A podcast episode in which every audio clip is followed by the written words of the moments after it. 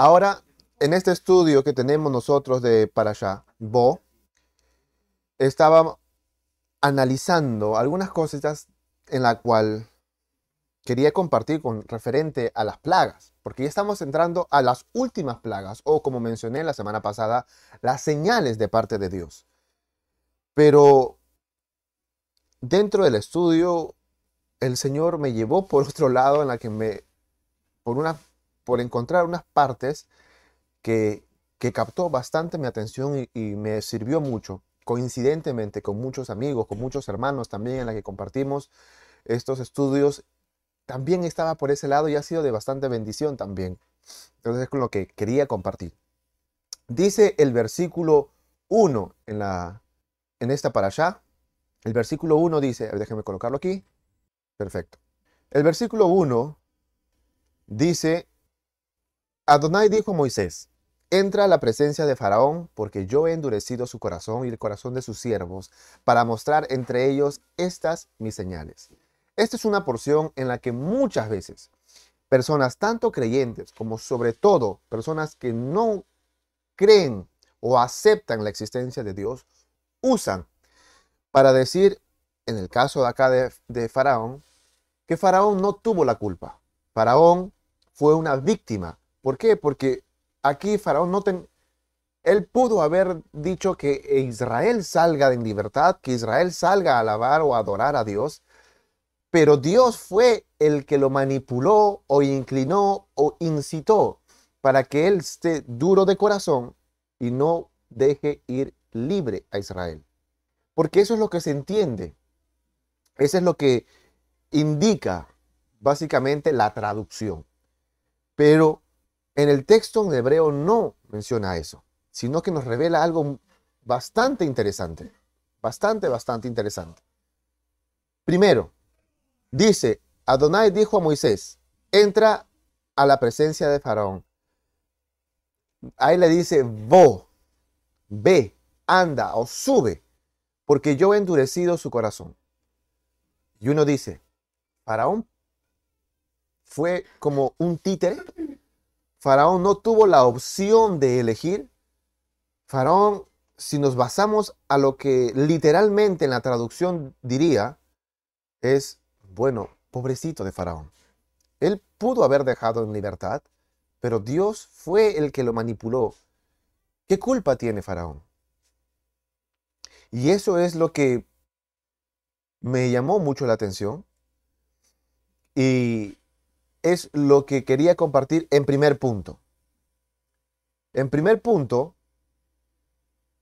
voy a colocarlo aquí en la pantalla, vemos en el texto en hebreo. Dice, Vayomer Adonai el Moshe, Bo, como dicen, como ven en letra azul, Bo, ve, sube, el paró. Ki ani Hikaboti et Livi.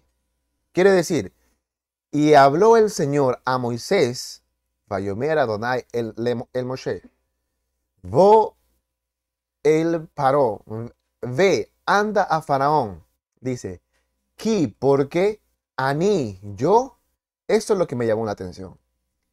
Hikaboti es porque en la traducción es endurecí o yo he endurecido et livi, el corazón, su corazón.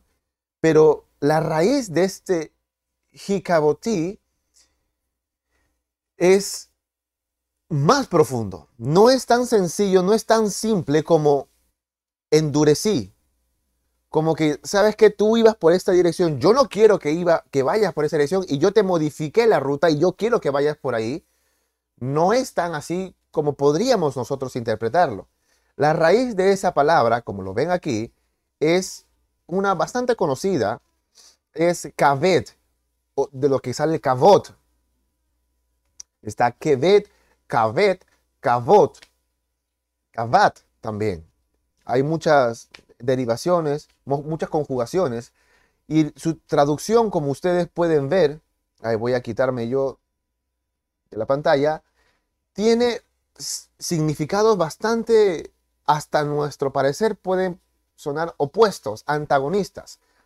Lo más conocido es honrar, dar gloria, enaltecer, exaltar, pero también está agravar, pesado, grande, enfatizar, multiplicar, engrosar, hacerle un marcador, por así ponerlo, tiene muchísimas eh, formas en las que se puede interpretar esa palabra.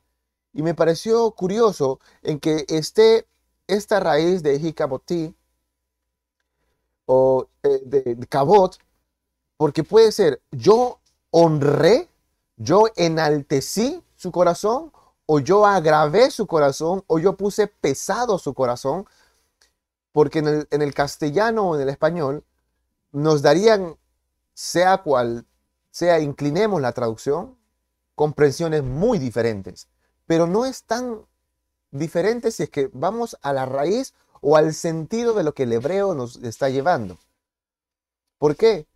Porque este cabotí o cabot está también en varios pasajes de la Biblia.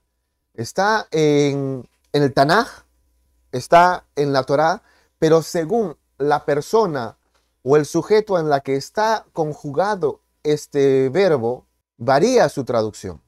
Para hacerme entender, esta palabra kavot o kavet, que es endurecer, hacer pesado, enfatizar, nos estaría diciendo que no es que Faraón no tuvo el libre albedrío al ser víctima de Dios que fue el quien lo endureció, sino lo que nos estaría diciendo el pasaje es que Dios fortaleció, endureció, remarcó o multiplicó lo que ya había en el corazón de Faraón y de sus siervos, que era también esa misma palabra cabot.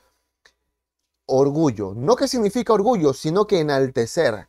Dios enalteció, engrandeció lo que ellos ya tenían, este sentido de que ellos se enaltecieron a sí mismos que ellos se autoglorificaron. Faraón se consideraba a sí mismo Dios. Los demás en Egipto lo consideraban no solamente su rey, no solamente su soberano, sino también hasta su deidad.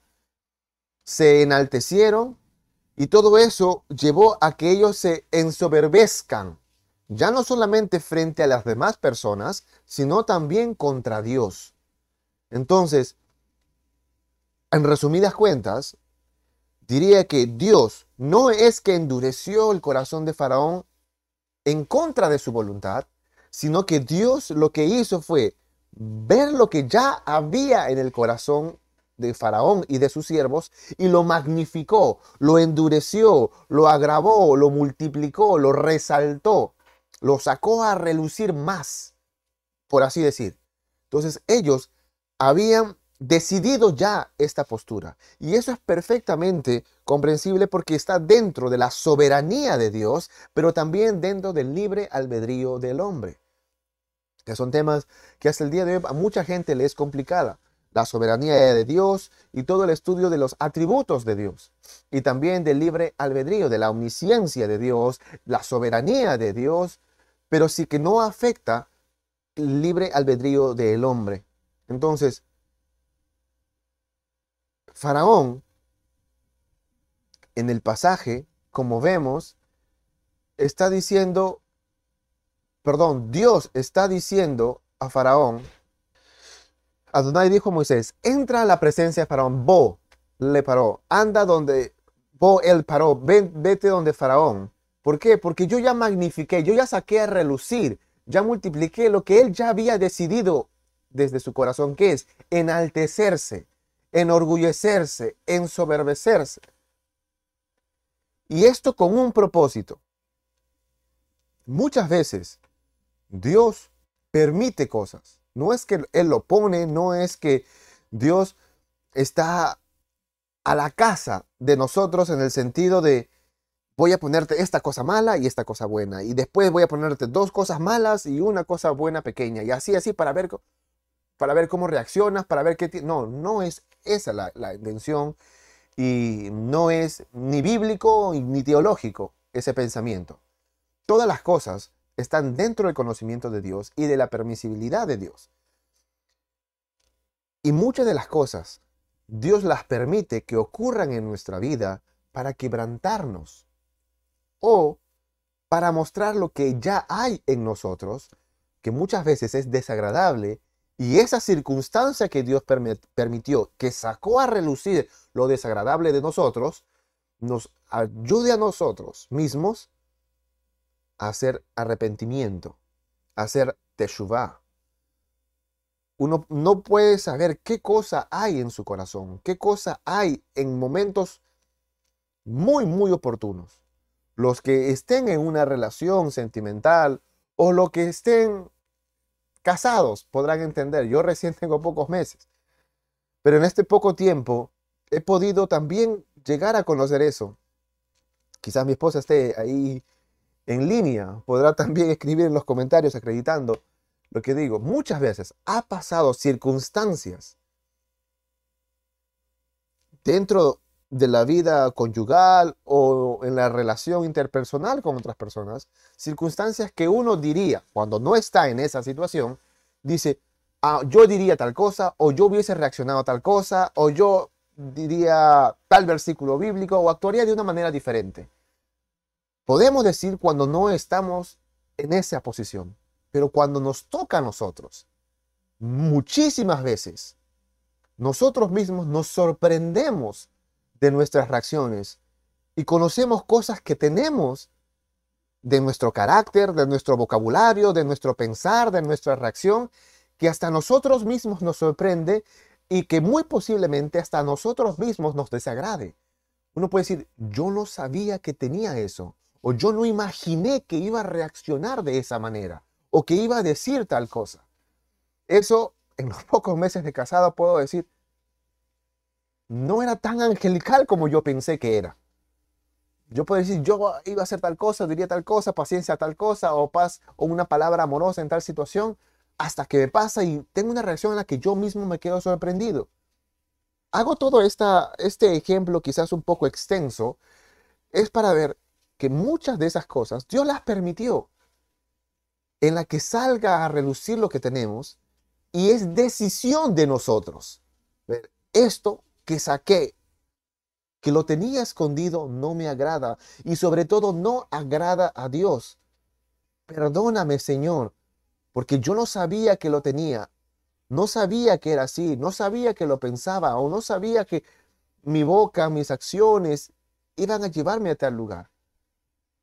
Eso es una de las de los propósitos que Dios puede tener al permitirnos cosas. Pero cuando nuestra decisión es agradarle a Dios, no es que vamos a ser perfectos y en, en toda circunstancia vamos a ser amorosos y angelicales. Muchas veces tendremos reacciones, palabras, intenciones o pensamientos. Pero eso, ¿qué nos incita a nosotros? A mantener una postura más reacia, más terca, obstinado en esa posición de odio, de malas palabras, de mala intención, de rencor, de dureza, o cuando sale eso, decir, no, esto no le agrada a Dios. Esto me está indicando que no estoy andando bien, que en circunstancias como esto no soy tan fuerte como creí, no soy tan amoroso o pacífico como yo creí, o no tenía la paz, o la confianza, o la tranquilidad que yo creí que iba a tener. Y muchas veces Dios las permite para sacar lo que tenemos dentro. Y esto Dios dijo a Moisés, ve a Faraón, porque yo ya multipliqué, engrandecí, reforcé fortalecí lo que ya estaba en él y en el corazón de él y en el corazón de sus siervos. ¿Para qué? Él podría haber hecho teshuvah, él podría haber hecho arrepentimiento. Perdóname, Moisés, por haber hecho esto, por haberme puesto en contra de Dios, o haber ninguneado a Dios, porque si mm, recuerdan en la parasha Shemot, Dios le dice, o Vairá, Dios llama a Moshe. Moshe eh, se pone delante de Faraón y le dice, el, Señor dice, deja ir a mi pueblo para que me sirva. Y Faraón lo primero que dice, ¿quién es este Dios? Yo no lo conozco. O sea, como que, ¿a quién se atreve a venir ante mí a darme órdenes? Básicamente es un parafraseo de lo que dijo Faraón, fue la respuesta a su primera contestación. ¿Quién es este? Yo no lo conozco como para que venga yo y le obedezca. Él ya estaba ensoberbecido y se había creído que él era la máxima autoridad. Ahora, esto, como mencioné al inicio sobre la palabra kabet o kabot, en la palabra vemos sus derivaciones o el cambio que tiene según está conjugado o relacionado al, sujeto. Me explico. En Proverbios 12 dice, más vale el despreciado que el que tiene, no, el más vale el despreciado que tiene servidores que el que se jacta y carece de pan. En este caso, en, la, en el hebreo, yo remarqué jacta, la raíz de esa palabra en el hebreo es kabet o kabot. Aquí está que el que se gloría, el que se ensoberbece, el que se enorgullece, el que tiene el corazón altivo. Aquí yo estoy hablando y no voy a puesto la pantalla. Ahí está. Más vale el despreciado que tiene servidores que el que se jacta y carece de pan. Aquí está relacionando cuando la palabra kabet en la, en la, Biblia, en el Tanaj o en la Torá, está junta la gloria, como nosotros normalmente conocemos a kabot, está junto con la o con el hombre, esta combinación es orgullo, enorgullecerse, jactarse, tener una apreciación mayor de la que es de sí mismo. Miren lo que dice en este siguiente pasaje, en Tejilim o Salmos, porque de día y de noche se agravó, como lo ven ahí en pantalla, en verde, la palabra agravó, en el hebreo tiene la misma raíz, kabot. Se endureció, se fortaleció sobre mí tu mano se volvió mi verdor se, en sequedales de verano. Selah. Entonces, aquí es sobre mí. De día y de noche, sobre mí. Cuando unimos esta palabra cabot con el hombre o está relacionada al hombre, está hablando de dureza, está hablando de agravarse, en multiplicarse, eh, o orgullo o ensoberbecerse. Soberbia, orgullo, dureza. Como diciendo desde la raíz en hebreo, Dios simplemente está multiplicando lo que ya hay en el corazón del hombre. No podemos decirle a Faraón, oye, ¿cómo Faraón pudo haber estado tan necio, tan terco? Y muchas veces nosotros somos hasta más tercos que Faraón. Somos hasta más duros que Faraón. Ahora, cuando esta palabra va relacionada a Dios, tiene otra connotación y es la misma raíz. Seguimos en Tejilim Salmos, dice, los que teméis a Adonai, alabadle. Y aquí está la palabra, glorificadle, descendencia de todo Jacob, toda de Jacob, y temedle vosotros, de descendencia toda de Israel. En este caso, el cabot está relacionado no al Ish, al hombre, sino a Adonai. Y ahí es gloria. Ahí es enaltecer. Ahí es darle honor darle, honra. Pero algo muy curioso en la que cuando no es Dios, también tiene ese significado en este pasaje. Shemot, eso lo veremos en la siguiente parashá. Honra a tu padre y a tu madre, para que tus días se alarguen en la tierra que Adonai tu Dios te da. Honra, ahí la raíz es kavot o kavet. Entonces, solamente por mencionar cuatro pasajes en la que cuando la palabra cabot va muy de la mano con el hombre, es sinónimo o una traducción de dureza, soberbia, orgullo, eh, de jactarse, de cosa, algo que es opuesto a la humildad que Dios da. Pero cuando Cabot está relacionado a Dios, es gloria, es honra, es enaltecer. Y Dios ha querido que esa misma connotación limpia, por así decirlo, esté cuando se conjuga o es dirigida a los padres. Por eso es tan grave en la Torá. Y no solamente porque está escrito, sino porque Dios lo plasmó en su ley, algo una ley espiritual. Dios puso al hombre y del hombre así como en toda la creación, permitió que tenga procreación y descendencia y que los padres tengan una posición muy elevada de cara a sus hijos, a su descendencia, y manda a los hijos así como tú multiplicas, enalteces, honras a Dios, de la misma manera debe ser de manera práctica, tangible o visible tu respuesta hacia tus padres. Cabot hacia Dios es gloria y honra. Cabot hacia los padres es honra. Cabot hacia el hombre es orgullo, soberbia, endurecimiento, volverse terco. Una misma raíz, pero a donde va dirigido muestra lo que debe, lo que tiene el corazón. Y eso me pareció a mí riquísimo. Muy, muy rico. Esa simplemente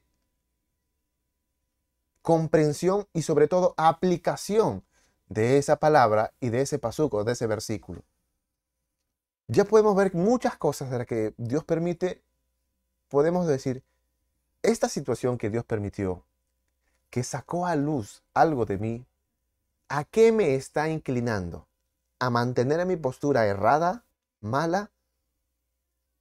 ¿O a dar gloria a Dios? Si algo, una reacción, si una posición o una postura haya tenido que no agradó a Dios, digo, Dios, glorifícate en esta situación. Que esto que no fue agradable sea quebrado, sea roto, sea ya no crezca más, sino que tu humildad, la sujeción que tiene una persona verdadera hijo de Dios o hija de Dios, esa sujeción hacia tu autoridad, hacia tu soberanía, hacia tu deidad y hacia las que tú pones en la tierra como los padres, que eso relazca. Y eso glorifica a Dios. No es que Dios necesita o está mendigando que lo honren, que, lo, que le, le digan palabras bonitas, sino que eso forma, inclina nuestro corazón a que nosotros no somos lo máximo, sino que por nosotros visiblemente Dios ha puesto a nuestros padres y sobre todo a Él. ¿Y por qué los padres? Porque también en este paso y en el siguiente nos da también la importancia y la tarea que deben tener los padres. Entonces, como primer punto, bastante extenso que mencioné, esto es, Dios no es que como un titiritero movió la voluntad, las palabras o el corazón de Faraón en contra de voluntad de Faraón, sino lo que hizo Dios es sacó a luz lo que ya había en el corazón de Faraón. Como primer punto. Segundo, que me pareció increíble este pasaje. Ese mismo pasaje, ese mismo texto, lo vemos ahí. Ahora, ¿para qué Dios multiplicó o sacó a luz o remarcó lo que había en el corazón de Faraón y de sus siervos? Dice, para mostrar en ellos estas mis señales. Ya le estuviste hablando, Moisés, ya tuvo siete veces anuncios de deja ir a mi pueblo, porque esta la que iba a venir era la octava plaga. Y ya tuvo siete avisos, siete dentro del pensamiento bíblico, el pensamiento hebreo, es número de perfección. El ocho es número de complemento, número de, de estar completo. Entonces, antes de estar completo se le avisó perfectamente Deja ir a mi pueblo para que me sirva. Deja ir a mi pueblo para que me sirva. Deja ir a mi pueblo para que me sirva. Y una tras otra, tras otra vez, Faraón dijo, no, no, no, mantengo esta postura, me atrinchero en esta intención, no quiero saber nada de Dios, yo soy el objeto de adoración, yo soy el que manda, yo soy el que decido, yo no quiero saber nada de Dios y lo que Dios me está diciendo, yo no quiero hacer caso, yo no quiero obedecer, no quiero prestar oído. Una tras otra, tras otra. Por eso es que en esta señal o plaga no hay un aviso, De frente hay una exhortación. Si ustedes se dan cuenta, como mencioné la semana pasada, en, las, señales o plagas venía en grupos de tres. O sea, las plagas los dividimos en grupos de tres. Siempre, en el primer grupo de tres, la primera plaga, había un anuncio o un aviso una alerta principal. Deja ir a mi pueblo porque si no, vendrá tal cosa, tal cosa, tal cosa. Y la respuesta era no. La segunda plaga de esto del grupo de tres, había un anuncio no tan grande. Deja ir esto porque pasará tal cosa. Y la tercera plaga o señal de cada grupo de tres, ya no había mención. De frente venía. Venía el cuarto, la plaga, que venía el segundo grupo de tres. Si lo dividimos de tres, tres en tres, los primeros tres tenía esa estructura. Los segundos tres también tienen la estructura. Ven al cuarto con un gran anuncio, con un gran aviso. Deja ir a mi pueblo para que me sirva porque pasará esto y esto y esto. Mucho más remarcado. Y la respuesta era no. La segunda, que era la quinta, un, aviso o una alarma una advertencia mucho más pequeña. Y venía la, la tercera plaga en cada grupo y no había aviso. Pasó el séptimo, otra vez.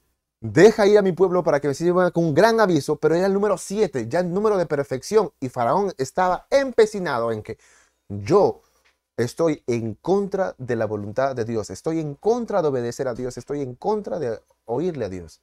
Entonces, para la octava, que era esta, la plaga de langostas, no hubo aviso, hubo exhortación. Entonces, Dios le dice a, a Moisés, ve, lo que había en su corazón, lo que había en él, va a estar resaltado, remarcado. No es que yo lo puse, es que simplemente Él ha brindado las cosas y yo simplemente estoy sacándolo a luz.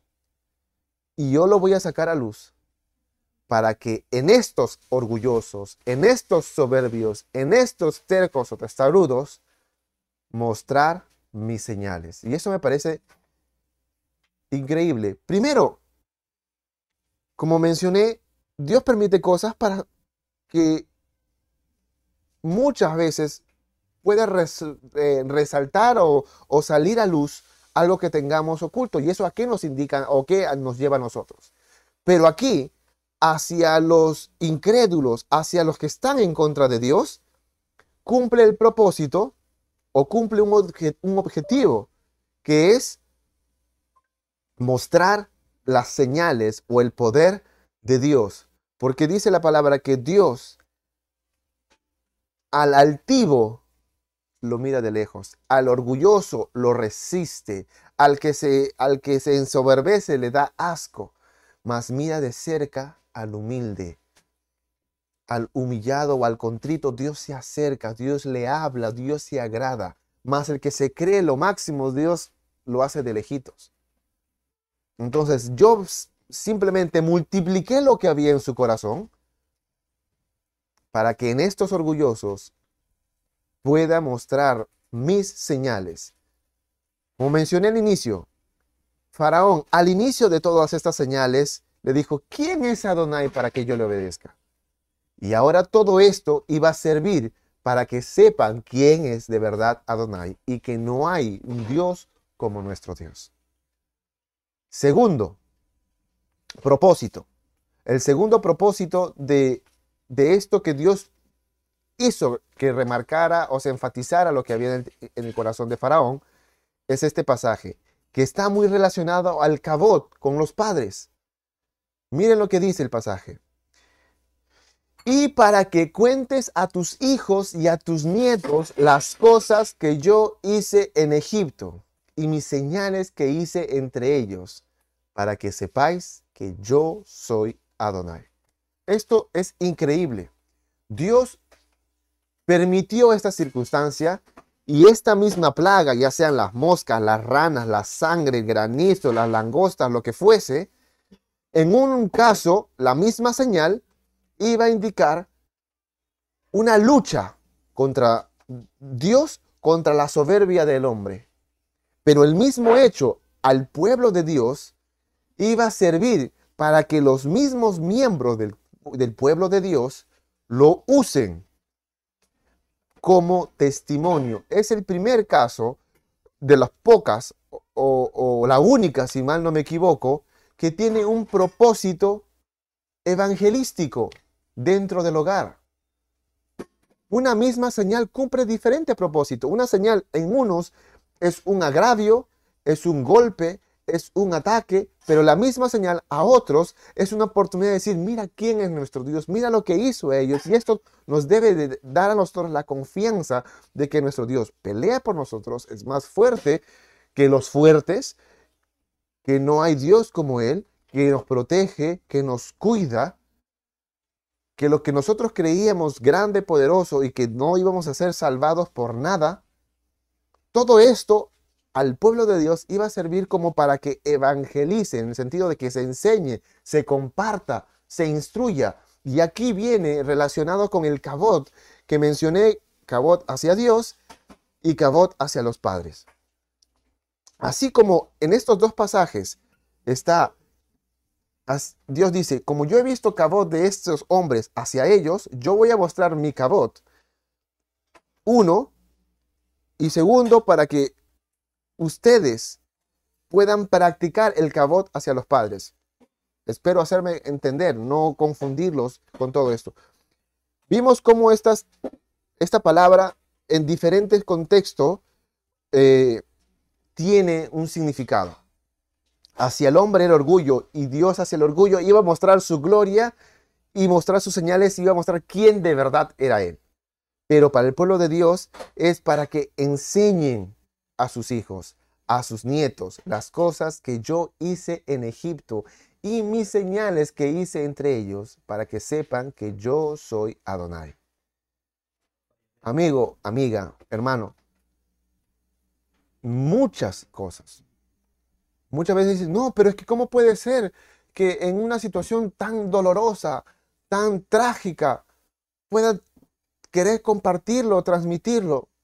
Sí, aquí estamos viendo un propósito de parte de Dios hacia el pueblo de Dios, hacia su mismo pueblo, para que los padres tengan la obligación, el mandamiento, la tarea de enseñar de este momento que a muchos les pareció terrible. Mucha gente perdió cosas, perdió frutos, perdieron tierras, perdieron este, propiedades, hasta perdieron la vida. Y eso al pueblo de Dios debería servirle para enseñar cómo Dios pelea en favor de su pueblo. Así como Abraham estaba, cuando el Señor visitó a Abraham y estaban en caminos hacia Sodoma y hacia Gomorra, el Señor dijo, ocultaré a Abraham e-, esto cuando yo sé que él enseñará a su descendencia a andar en mis caminos, a conocerme a mí y a andar en mis caminos, es que Dios sabe, sabe, sabía lo que había en el corazón de Abraham y así nos inculca a nosotros. Esto es tarea de los padres. Sí, es parte del pueblo de Dios. Sí, ve las maravillas de Dios. Sí, ve los milagros de Dios.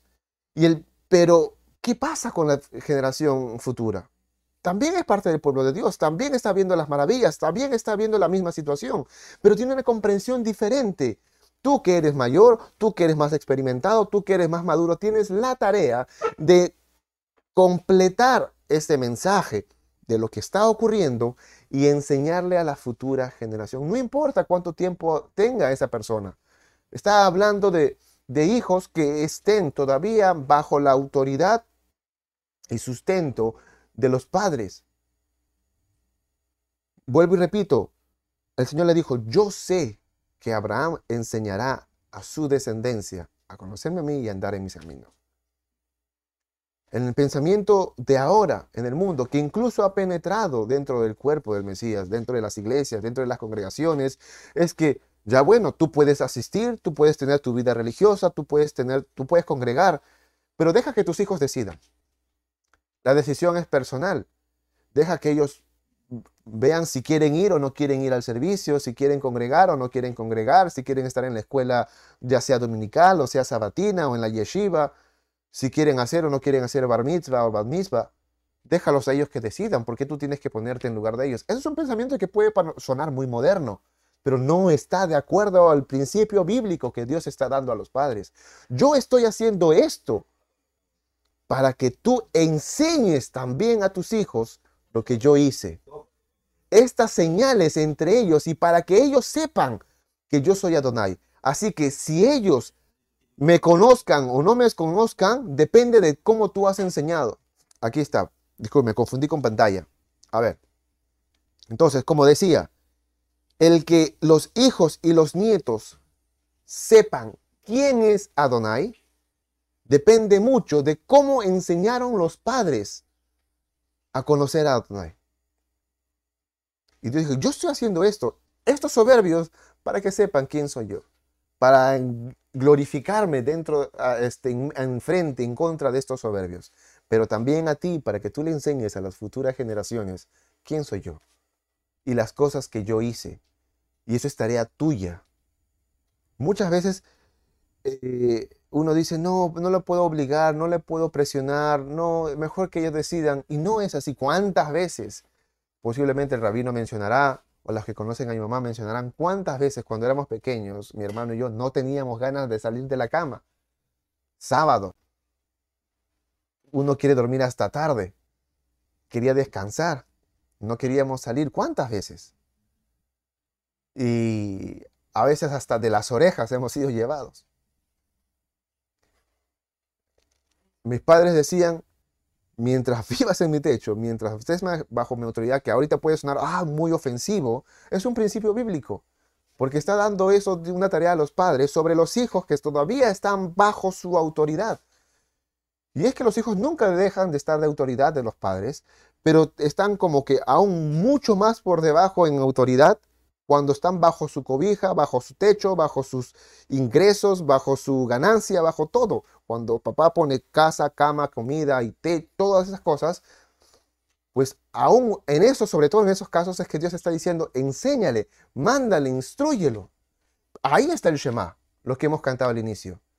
Andando por el camino, al acostarte, cuando te levantes, en todo momento. Esa es tarea tuya. Eso no es tarea del maestro, eso no es tarea del rabino, eso no es tarea del vecino, eso no es tarea de un amigo, esa es tarea de tuya, padre, tuya, madre. Lo demás es ayuda, es complementario, es un refuerzo, pero la tarea es del padre.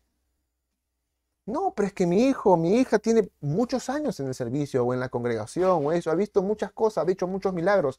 Los niños en, ese tiempo también vieron las ranas, también vieron la sangre, también vieron los mosquitos y aún así Dios les mandó, enséñales que estas señales yo hice en Egipto para que sepan que yo soy Adonai. No es por gusto, no está de más. Y estamos recién en el versículo 3. Entonces vinieron Moisés y Aarón a Faraón y le dijeron, Adonai, el Dios de los hebreos ha dicho así. Acá no hay una advertencia, aquí como mencioné hay una exhortación. ¿Hasta cuándo no querrás humillarte? Como mencioné al inicio, muchas veces Dios permite cosas tristes, dolorosas en nuestra vida para quebrantarnos porque no nos estamos dando cuenta que nos estamos levantando, enorgulleciendo, enalteciendo nosotros mismos. Y a veces hay situaciones que Dios permite como que nuestro, nuestro globo de orgullo se esté inflando y esta circunstancia es la aguja que revienta nuestro globo. ¿Con qué? Con el propósito de que nos humillemos, de que nos, no, no nos dejemos llevar por ese ego, por ese orgullo, por esa soberbia. Y Dios está haciendo todo esto en Faraón y en Egipto. El pueblo está sufriendo, la gente está muriendo y aún así se, empecinan en mantener esta posición en contra de Dios. Y el Señor dice, ¿hasta cuándo vas a seguir así de duro, de terco, de desobediente? ¿Hasta cuándo te vas a resistir a humillarte delante de mí?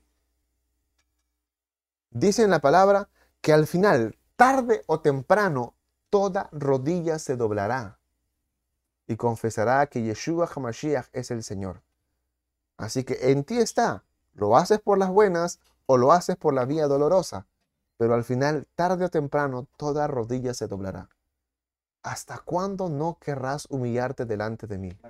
Deja ir a mi pueblo. ¿Para qué? ¿Para que cante coritos?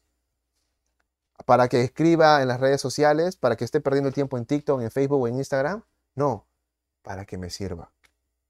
El propósito de Dios con su pueblo, que hizo estas señales, que hizo destrozos, que, que mostró su mano poderosa y su brazo extendido, es que Dios tiene un pueblo y el propósito y el objetivo de este pueblo es servir a su Dios. Deja ir a mi pueblo para que me sirva. Y ese es el mismo mensaje en todo este tiempo de señales y plagas. No es que mi pueblo va a ser estrella, no es que mi pueblo ahora va a ser la sensación del momento, el que mi pueblo va a ser, van a ser pues, los, los intocables, no. Que sean mis siervos, que den un propósito que es servir a Dios. ¿Hasta cuándo no querrás humillarte para que me sirva? Y Moisés, y si aún rehusas dejarlo ir, he aquí que mañana yo traeré sobre tu territorio la langosta, la cual cubrirá la faz de la tierra, de modo que no pueda verse la tierra, y ella conocerá, y ella, perdón, comerá lo que escapó, lo que os quedó del granizo, comerá asimismo todo, lo, todo árbol que os fructifica en el campo. Y llenará tus casas, las casas de tus siervos, las casas de los egipcios, cual nunca vieron tus padres ni tus abuelos desde que ellos fueron sobre la tierra hasta hoy, y se volvió y salió de delante de Faraón. Eh, quise compartir un poco, estaba viendo bastantes documentales sobre las plagas de los insectos. Y había uno en National Geographic que hablaba sobre las langostas, que no es muy común, pero tampoco muy extraño que haya este, este, este,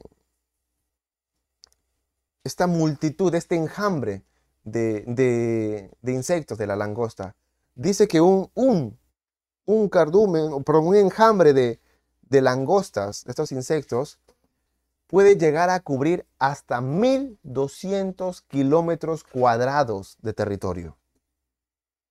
1200 kilómetros cuadrados de territorio. Pueden imaginarse el tamaño que puede cubrir, que cuando vienen en el cielo, literalmente es una inmensa mancha negra que tapa el cielo, que puede tapar la luna, que puede tapar el sol, porque es como una sábana negra de la cantidad, de la abundancia de estos insectos. Que por cada kilómetro cuadrado aproximadamente debe haber de 40 a 80 millones de langostas. Cada langosta come su propio peso, come la cantidad equivalente a su propio peso. Y este, este enjambre de langostas es el equivalente a lo que comen por lo menos 2.800 personas. Entonces cuando los egipcios oyeron que iba a venir la langosta, temieron de verdad. Acá se viene la comelona de parte de los insectos. Todo lo que nos quedaba todo lo que nos quedaba va a quedar hecho nada, porque la langosta no perdona. Entonces los siervos de Faraón, perdón, termina ese versículo de esta manera. Desde que fueron, y dice, y se volvió y salió de delante de Faraón. Ya Moisés estaba molestísimo. ¿Hasta cuándo vas a seguir así de terco? Esto va a venir en, en Egipto y ni siquiera él tuvo que decir, ¿sabes qué? Pido permiso para ir, que no, no, habló, dijo estas cosas molesto y se fue, dio media vuelta, le dio la espalda a Faraón y se fue. Y los, y los demás siervos ni bien vieron que se fue Faraón, perdón, se fue Moisés y Aarón, le dijeron, Señor, ¿hasta cuándo este hombre será un lazo para nosotros? Deja ir a estos hombres para que sirvan a su Dios. ¿Acaso no te has dado cuenta todavía que Egipto está ya destruido? Quiero que entiendan, para que un siervo, un súbdito, no importa de, la corte más elevada, no importa de qué posición social tenga en Egipto, nadie iba a atreverse a llamar la atención, a exhortarle, a resondrarle, mejor dicho, al faraón. Señor, ¿hasta cuándo van a dejar, vas a dejar que este hombre esté siendo una cadena, un lazo para nosotros. No te das cuenta, mira, o sea, estás tan ciego que no ves que todo Egipto está destruido. ellos de, de verdad Egipto debió estar en una condición caótica para que ellos puedan arriesgar su vida y tener la valentía de llamarle la atención a Faraón. No pudo haber sido con una situación así tan pequeña, tan sensible, que un par de bichos, un par de insectitos. No, de verdad tuvo que haber sido terrible, caótico para ellos. Sin arquitectura, sin agua, enfermos, sin animales, sin plantas, sin árboles, sin comida. O sea, Egipto debió haber sido caótico para que ellos puedan estar dispuestos a arriesgar su vida y llamarle la atención a Faraón y decir, tú te has equivocado y sigues equivocado, cambia de decisión. Faraón dice, y Moisés y Faraón, perdón, y Aarón volvieron a ser llamados ante Faraón, el cual les dijo, andad y servid a Adonai vuestro Dios. Es como que ya está bien, no me di cuenta, he, he recapacitado. Llámenos. Los llamaron, ya vayan. ¿Quieren tanto eso? Vayan. ¿Quiénes van a ir? ¿Quiénes van a ir para allá? Y Moisés responde, hemos de ir con nuestros niños y con nuestros viejos, con nuestros hijos y con nuestras hijas, con nuestras ovejas y con nuestras vacas hemos de ir, porque es nuestra fiesta solemne para Adonai. Y esto me parece curioso. Primero, Moisés no discrimina, no distingue, no separa a nadie. Está primero rango de edad, segundo de género, incluso después animales. Todo, absolutamente nada se va a ir. Y después dice, porque esto que vamos a, ¿qué es? Servir a Adonai. Y servir a Adonai para Moisés es una fiesta solemne. Tengan en cuenta que para esto no estaba escrito ni siquiera Bereshit ni Shemot, menos Vaikra. No estaban las leyes levíticas, no, no estaban las fiestas solemnes, no estaba la orden de los sacrificios, de los holocaustos. Pero para Moisés ya era un principio, algo memorable, algo honroso, de que ir a servir a Dios es algo altísimo para el pueblo de Dios. Que un objetivo, una fiesta, un momento de alegría y solemne, de celebración espiritual, celestial, alta. ¿Qué cosa es? Servir. Cuando el pueblo de Dios no cumple ese propósito que es servir a Dios, está haciendo cualquier otra cosa no ha descubierto lo solemne, no ha descubierto la fiesta, la alegría, la celebración que es servir a Dios. Siguiente pasuk. Y él les dijo, en esta versión dice, así sea Adonai como se Es como decir, no me importa que Dios esté con ustedes, aunque Dios esté con ustedes, ¿cómo se les ocurre que yo voy a dejarlos ahí de todos ustedes? O sea, también a los niños, miren, miren, miren lo mal que Dios les ha puesto, en la situación mala que Dios les ha permitido estar, simplemente por atreverse a pedirme eso. No me importa que Dios esté con ustedes, yo no lo voy a hacer. Y como mencionábamos muchas, muchas, muchas temporadas de muchas series, Faraón eh, simboliza al, en Egipto en este caso, al mundo y al reino de este mundo. Y así como mencioné que muchas veces el pensamiento humano actual es que, bueno, si quieres servir a Dios, sírvelo tú, pero deja a los niños que decidan. Cuando crezcan ya decidirán. Y hemos visto que no es bíblico que Dios nos manda que estas señales están para que enseñes a tus hijos y a tus nietos. Y es por eso que este faraón está diciendo, no, estos niños no se pueden ir. Ellos no pueden aprender a servir. Ellos no pueden aprender esta fiesta solemne. Ellos no van a ir. Si tú quieres tu religiosidad, anda tú. Pero ellos se quedan. todavía yo los quiero bajo mi dominio. Yo los quiero bajo mi opresión. Yo los quiero enlazados. Porque cuando tú vayas y sirvas y ofrendes y conozcas la festividad o la celebración que es servir a Dios, pero tienes a tus hijos bajo mi dominio, tarde o temprano tú vas a volver. Pero esa no fue la respuesta de parte de Moisés todos, jóvenes, viejos, hombres, mujeres, incluso hasta animales, todos juntos, porque todos, hasta los animales, formamos dentro del cuerpo de Dios, del pueblo de Dios, y todos vamos a ir a esta celebración solemne. Obviamente que el enemigo, esta es una batalla espiritual, no va a querer. No, esos niños se van a quedar. Muchas veces, a lo largo de, nuestra civilización, de nuestra civilización hemos hemos llegado a incomodarnos a veces cuando los niños eh, están en un servicio de adultos, en cualquier ceremonia religiosa, muy importa la, la, del corte que sea, y hacen ruido o hacen bulla o lloran o diferentes tipos cosas que son comunes de la edad de los niños. Si bien hay, hay modos que los padres pueden controlar, pero hay ciertas características que un niño no puede tener en, en similitud a un adulto. Y se ha creado las escuelas dominicales o las escuelas sabatinas, bíblicas, que no digo que sean malas, ha servido porque a veces en, su lenguaje, en su contexto o con diferentes herramientas se puede llevar un mensaje eh, de una comprensión más sencilla de acorde a su edad. Pero eso no fue el principio.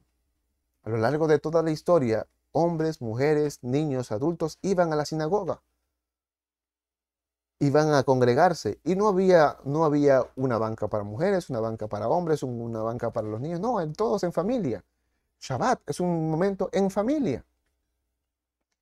Obviamente que en los más jóvenes, el, este mundo y todo lo que domina este mundo no va a permitir que los niños vayan a los pies de Dios, conozcan a Dios y sirvan a Dios.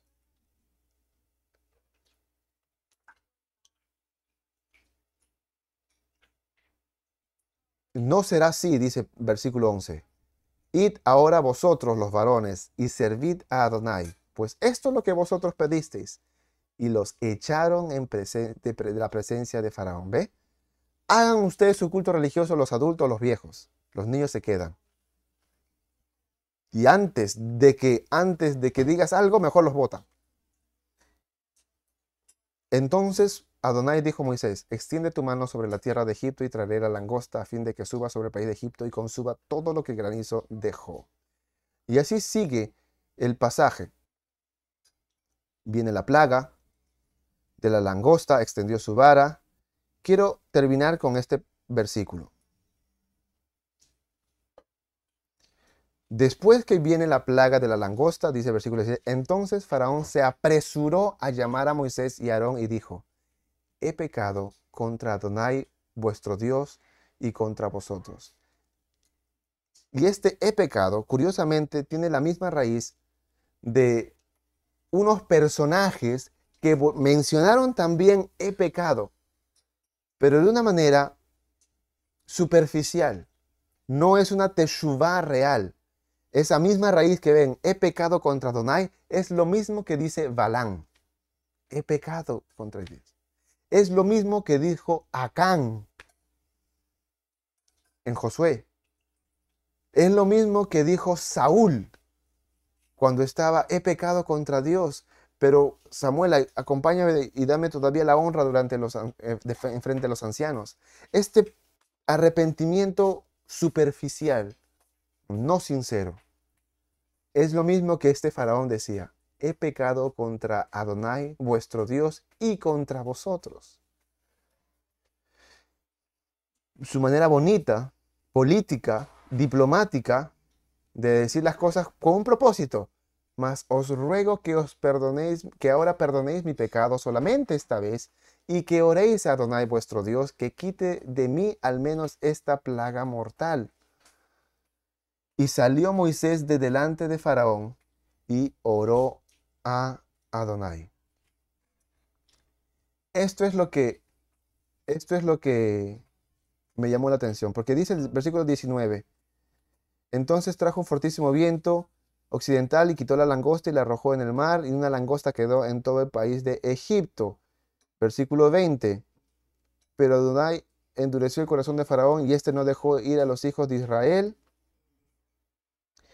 Adonai, extiende tu mano ¿Dónde está aquí? Uno de, estos, uno de estos de acá es, uno de estos de acá. Déjenme ver aquí. No. Este versículo 18.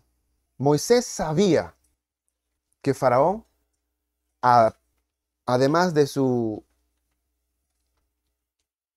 número, actuación que estaba haciendo. Oh, he pecado, soy malo, Dios era más grande, ustedes, contra ustedes ha sido más.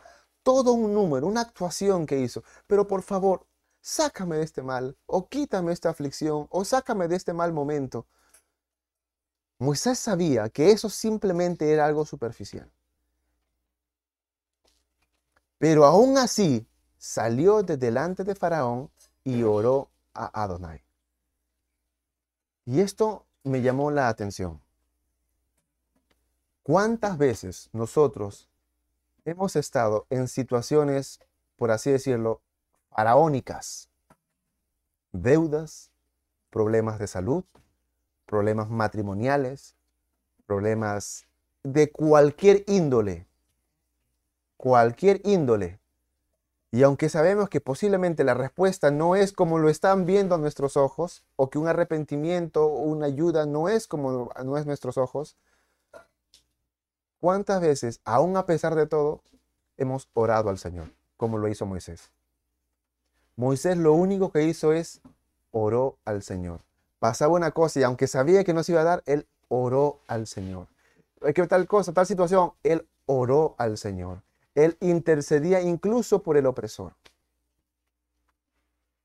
El siervo que Dios levantó para que su pueblo, el pueblo de Dios, sirva también a Dios, desde un inicio estaba enseñando también esa relación en orar al Señor en todo momento. En cada situación, buena y no tan buena a nuestros ojos, sal de ese momento, date la vuelta y ora. Porque la solución y la salida no está en tus manos, no está en tu poder. Dios es el que tiene el control de todo eso. Esto sigue con la plaga de tinieblas y entra la advertencia de Pesaj, que es algo que hablaremos ya el día de mañana. Espero que estos puntos, como fue en mi caso, que me ayudó, me sirvió y me exhortó, me, llamó mucho la atención y, y como que también me, me puso a mí como advertencia.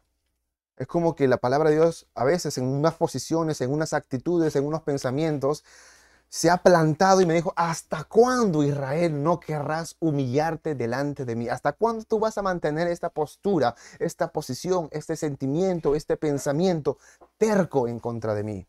¿Hasta cuándo no querrás entregarlo todo? Porque luego cuando en la plaga de las tinieblas, eh, Faraón dice, ya bueno, vayan con los niños, pero se queden los animales. Y Moisés dice, no, todo va a ir, ninguna pezuña ni siquiera se va a quedar. ¿Por qué? Porque esto es un, un, principio bíblico. Muchas veces quizás, ah, bueno, porque me dice tal cosa, yo voy a hacer conciliación con el mundo. Ya, bueno, te daré tal cosa. Ya, ya no están, ya también están las mujeres, ya están los ancianos, ya están los niños, ya, pero te puedo dejar los bienes. No, porque incluso hasta los bienes, cuando uno sirve a Dios, sirve con todo, sirve con su persona, sirve con su familia, sirve con sus niños y sirve con sus bienes. Porque está dispuesto a todo entregarlo y no voy a dejar ninguna cosa que nos pertenece al mundo, sino que todo lo que tenemos nos lo vamos a llevar para servir a Dios. ¿Hasta cuándo no querrás humillarte delante de mí? Como mencioné, Dios va a permitir. No es que lo pone, no es que está buscándonos, no está, que, no está buscando ponernos tropiezo a nosotros para decir, ah, mira, ves, yo sabía que ibas a actuar de esa manera. No, Dios no es así, Dios no es hombre. Pero muchas circunstancias o muchas oportunidades Dios va a permitir momentos dolorosos, duros, y que va a aflorar, va a notarse cosas, características de nosotros. Y eso nos debe llevar arrepentimiento y no a una dureza de corazón por querer atrincherarnos en esa postura. Tener la convicción de que nosotros como pueblo de Dios somos mandados a enseñar a nuestros hijos, a nuestros nietos, como mandato y que cuánto conocen de Dios depende de nosotros. Y que estemos dispuestos a servir a Dios con todo. No es que Dios solamente se le interesa por nuestro corazón y nuestra apariencia. No, se interesa por todo nuestro, nuestras posesiones, nuestro pensamiento, nuestras emociones, nuestra integridad, nuestra vida. Todo. Y a veces algunas personas tienen miedo de mencionar esto porque dicen, no, el materialismo, no, se quieren aprovechar. No, no, mucho, eso se ha tergiversado y se ha mal usado ese mensaje, distorsionado a beneficio personal. Pero todo esto, incluso los bienes que Israel sacó de Egipto, sirvió para construir el templo, construir el, arca, el tabernáculo, el lugar santo, el lugar santísimo, todo. Porque nada, nada se pierde cuando es entregado al servicio de Dios. Dios se glorifica en eso. No es que Dios necesite cosas, no es que Dios nos necesite a nosotros o que Dios necesite plegarias o adoración de parte de nosotros. Somos nosotros los que necesitamos hacerlo, todo esto, para conocer quién es Dios. Que el Señor nos ayude a comprender, a entender y sobre todo a conocerlo más a Él.